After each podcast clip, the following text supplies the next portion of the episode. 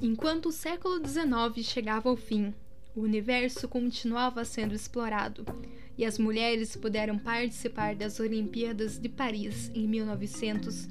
Charlotte Cooper se tornou a primeira medalhista de ouro do torneio. Nascida em 22 de setembro de 1870 em Ealing, na Inglaterra, Charlotte Cooper começou a jogar tênis no Ealing Lawn Tennis Club e venceu o primeiro título em 1893 em Newcley. Entre 1893 e 1917, ela participou em Wimbledon por 21 vezes. Logo no primeiro ano, chegou nas semifinais, onde perdeu para Blanche Bingley. O primeiro título veio em 1895, vencendo Ellen Jackson na final. Uma curiosidade desse jogo é que ela estava atrás no placar por 0-5 nos dois sets, mas conseguiu virar ambos, vencendo sets diretos. Ela venceu Wimbledon em mais quatro ocasiões, em 1896, 1898, 1901 e 1908. No último título, Cooper já tinha 37 anos e era mãe de dois. Ela é a campeã mais velha de Wimbledon e o recorde de oito finais consecutivas durou até 1990, quando Martina Navratilova chegou a nove finais seguidas.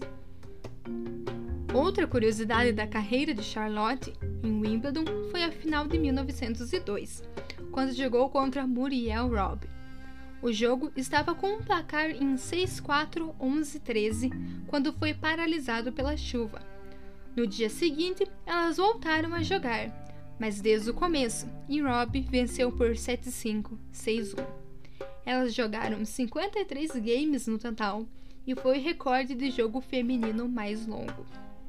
Quando as mulheres puderam jogar nas Olimpíadas, Charlotte Cooper e mais cinco tenistas se inscreveram para o torneio. Ela passou por Fourier, da França, e Marion Jones, dos Estados Unidos, para enfrentar Hélène Prévost da França na final. O placar foi confortável, 6-1, 6-4, e a primeira medalha de ouro feminina foi para Charlotte Cooper.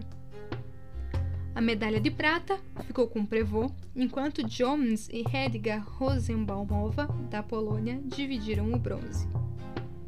Mas a medalha de ouro no simples não foi a única medalha de Cooper. Junto com Reginald Doherty, ela venceu nas duplas mistas, batendo Ellen Prevot e Harold Mahoney por 6-2, 6-4.